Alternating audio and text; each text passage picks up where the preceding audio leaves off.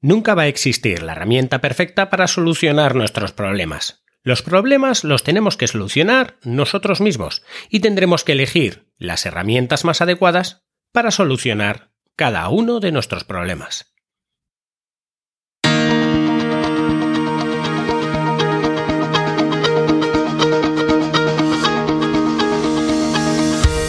Hola, estás escuchando Proyecta, un podcast de Emilcar FM sobre dirección y gestión de proyectos, metodologías ágiles, lean, productividad y mucho más. Yo soy Abel Yécora y os voy a contar todo lo que tiene que ver con este mundo.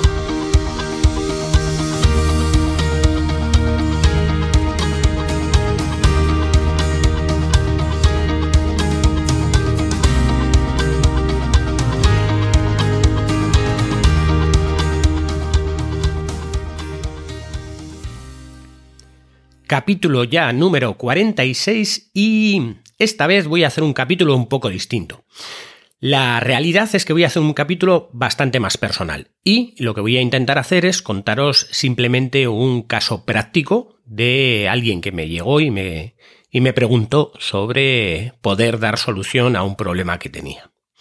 El primer caso es eh, personal porque eh, en realidad últimamente estoy teniendo bastantes problemas para, para grabar el capítulo. No por, por problemas técnicos, sino porque en realidad eh, tengo que hacer varios trabajos eh, que me requieren mucha mucho tiempo de lo que sería la actividad personal y no es que no tenga ganas de hacerlo, sino que suelo acabar eh, bastante cansado a la hora de hacer los capítulos. Así que desde aquí simplemente intentar de alguna manera pediros perdón si no publico con la regularidad normal de uno cada 15 días.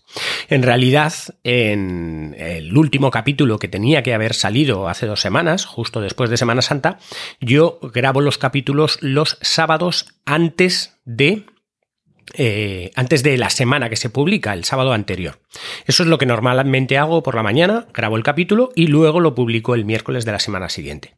Eso lo bueno que me da es que me da la garantía de que si el sábado por algún motivo no pudiera grabar eh, ese capítulo, siempre puedo retrasar al lunes por la tarde o al martes por la tarde el poder grabar el capítulo y que vosotros lo tengáis pues calentito el miércoles por la mañana. El caso es que en el último capítulo, que fue de Semana Santa, yo mm, tenía planificado hacerlo eh, el martes después del lunes santo, vamos a decir. El sábado era festivo, yo no podía grabar, el lunes era festivo también, que no iba a grabar porque estaba con otras actividades, pero el martes llegué destrozado y, llegué muy cansado como para grabar y eso me impidió el, el poder hacer un capítulo, el poder preparar lo que se necesita para hacer un capítulo eh, bueno como para, como para sacarlo.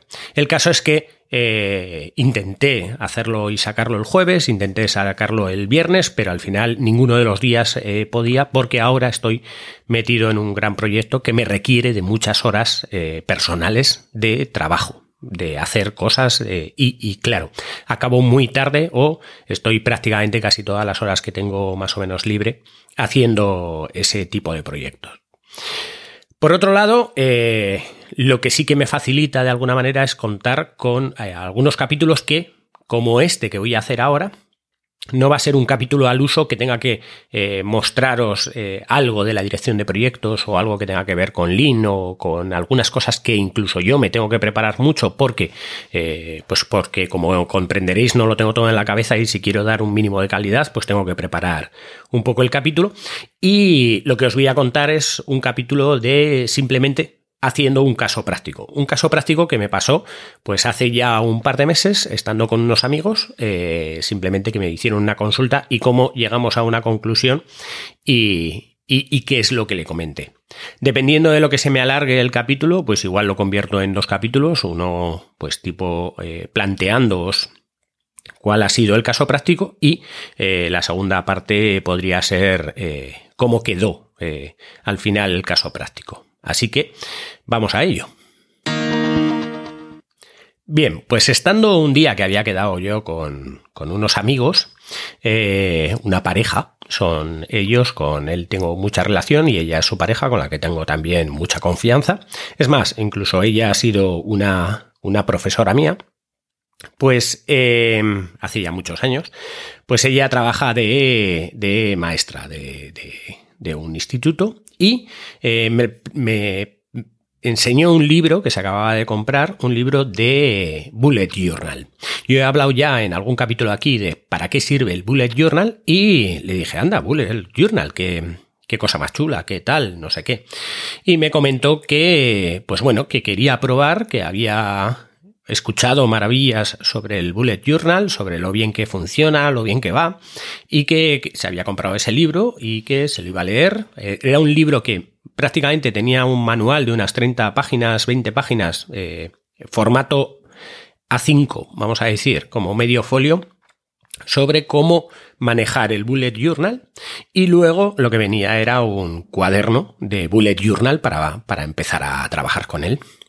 La verdad es que el libro venía muy bien, muy bien empaquetadito, venía muy bonito y, digamos que las páginas que lo explicaban lo explicaban relativamente bien y lo explicaban a nivel muy técnico, cómo hacer las cosas, cómo ponerlas y todo eso. Igual no se centraba tanto en la parte, vamos a decir, en la parte optimista de utilizar el bullet journal, de el sentido de aquello que contaba yo en el capítulo de decir, el bullet journal tiene que ser un, algo que te ayude a hacer tus tareas, que te ayude a no deprimirte con todo lo que tienes que hacer, sino que cada cosa que hagas eh, eh, te, anime a hacer la siguiente. Eso es lo que te tiene que hacer el bullet journal. Es un diario que lo que te tiene que hacer es que tú eh, lo, lo, abras todos los días, que lo abras cada minuto, que, te guste verlo, que te anime el, el, abrirlo y el verlo y el escribir cosas. Porque si no te anima, pues al final eh, vas perdiendo esa costumbre. Bien, entonces le pregunté que para qué, eh, por qué se había comprado el libro, por qué, de dónde había oído lo del Bullet Journal o qué, qué, quería conseguir con el Bullet Journal.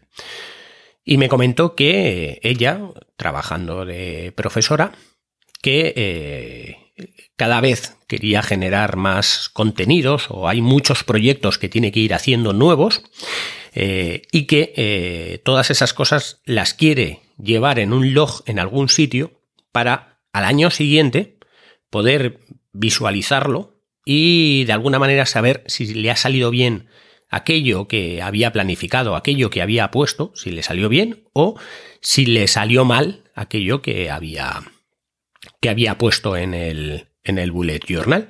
Entonces, que había oído que era una especie de agenda donde apuntaba las cosas y que luego quedaba muy bien y, todas esas cosas.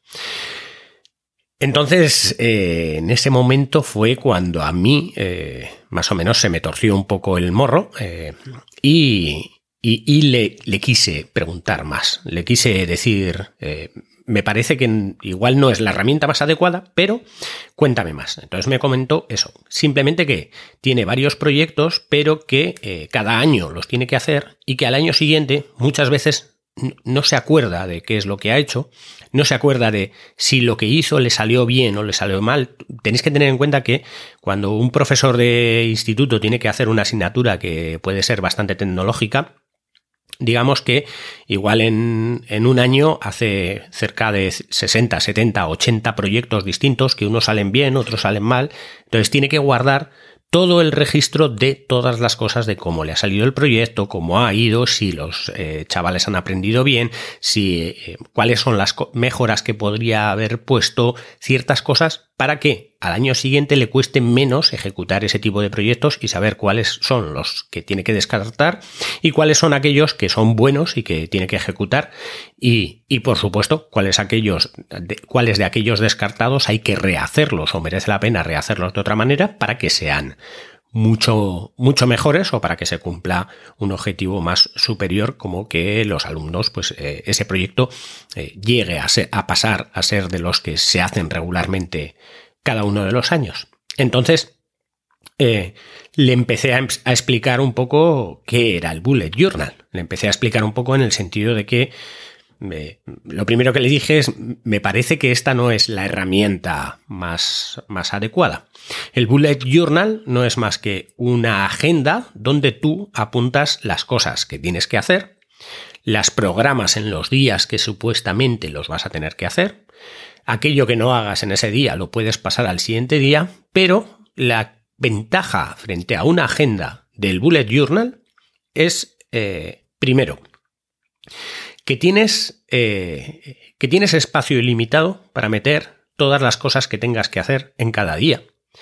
Y también tienes el mínimo espacio eh, para meter las cosas que tienes que hacer cada día. Quiero decir, el espacio donde tú pones la lista de las tareas que tienes que hacer, lo defines tú. Y lo defines tú día a día.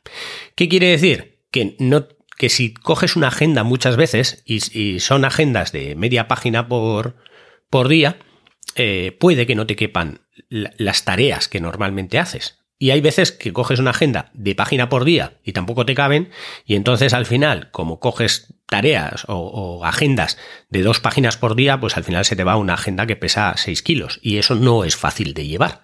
No es bonito que vayas con una agenda de, de muchos kilos en, en la mano, no, no, queda bien. No, digamos que te da pereza coger la agenda y llevarla encima. Y eso va en contraproducción a lo que eh, Bullet Journal eh, predica en ese sentido, que es que tú tienes que llevar tu libro y te tiene que dar gusto abrirlo, enseñarlo, verlo, todo eso. Entonces, eh, si tú ocupas en cada día el trozo de papel que necesitas para ese día, entonces no vas a tener que llevar papel de más. Esa sería la primera cosa que que beneficia, en el sentido de que no tienes, eh, no te va a parecer que haya días que hagas menos, ni días que hagas más, porque los días van seguidos. Da igual que un día haya ocupado tres páginas y que otro haya ocupado tres líneas. Al final, da igual, tú solo vas poniendo las cosas de los días. Y la siguiente cosa que, que predica Bullet Journal es el tema de eh, hacer las vistas las vistas son lo de eh, que tienes que hacer una vista de anual para las cosas, una vista anual donde tienes que dibujar todo el calendario para ver todo lo que tienes que hacer en el año, ciertas fechas que sean que sean eh, clave, pero no clave para terminar un trabajo, sino las fechas que tienes que poner son claves de cosas que realmente quieres hacer. Volvemos un poco también a todas estas eh, técnicas tipo, tipo GTD.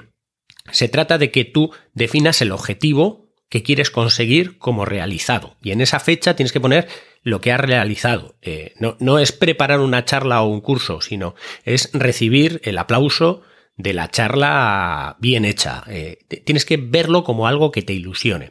Entonces, en esa vista de calendario del año tienes que poner las cosas importantes que te animen a ver, que te animen, que cada vez que veas el calendario digas, ay, qué pocas semanas queda para esto. Pues por ejemplo, puede ser las vacaciones, el cumpleaños de tu pareja, de tus hijos, cualquier cosa que realmente te anime a decir, ay, qué bien, qué ilusión que llega este día. Luego la vista de mes, que es la primera hoja que tienes que rellenar eh, después del calendario, pues ahí tienes que poner las cosas que tienes en el mes algo más eh, centradas, o sea, algo más distribuidas en ese mes. Entonces, eh, mientras que en un año no puedes poner grandes textos en los días, puedes poner apenas pues un círculo en, en el día con un pequeño comentario, pero no en todos los días, pues en el mes ya puedes bajar a un nivel un poco más bajo, pues dibujándote el mes, por ejemplo, con, con ciertos huecos para poder escribir o haciéndote una lista debajo del mes donde ponga los días especiales, pues cumpleaños de amigos, eh, citas que tengas o, igual alguna cena que hayas preparado, alguna fiesta, alguna cosa que, venga o, lo que digo, proyectos eh, objetivados al, al, al objetivo, vamos, o sea, proyectos en el que esté definido cuál es el objetivo de lo que quieres conseguir, lo que a ti ya realmente te aporta, porque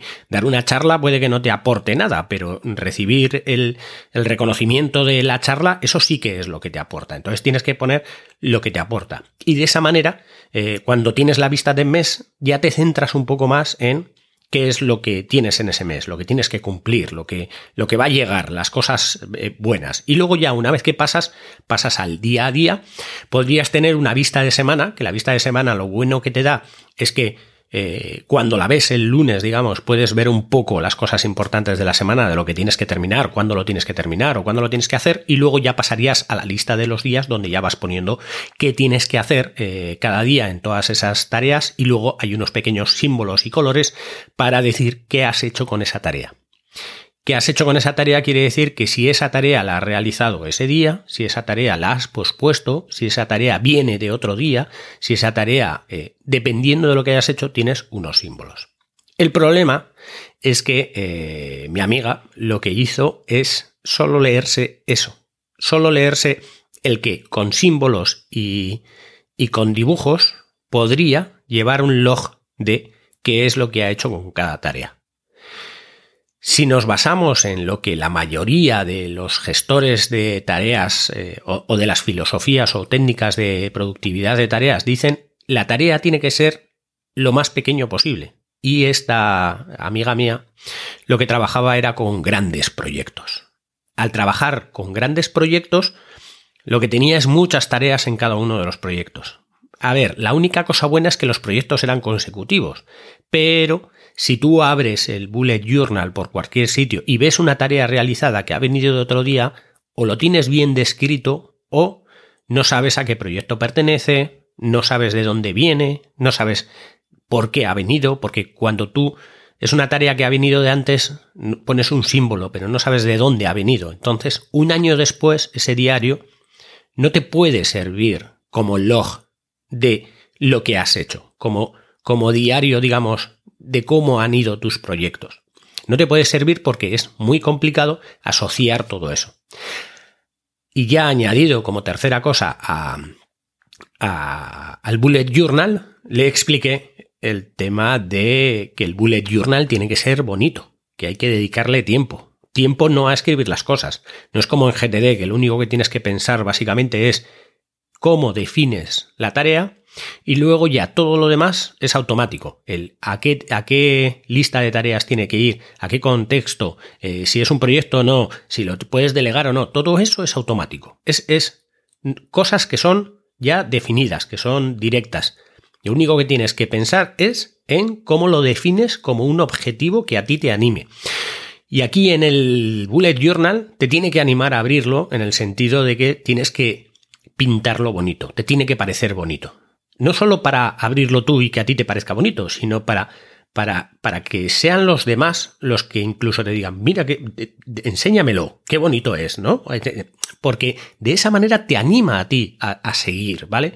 El reconocimiento muchas veces del bullet journal lo recibes por lo que, por lo, por lo que la gente te dice que lo, que lo haces bien, que lo estás dibujando bien, que está muy bonito, que es una cosa agradable de ver, es, es como una obra de arte. La mayoría de las personas que utilizan Bullet Journal para, para el resto de los mortales como yo, por ejemplo, que, que para nada diseñamos bien, ni podemos dibujar bien, ni hacemos bien, pues eh, para, para nosotros es una obra de arte un Bullet Journal. Entonces, una vez que le expliqué todo eso, eh, pues aún y todo seguía obcecada en que, en que sí, en que eso le valía para hacer su, su tarea.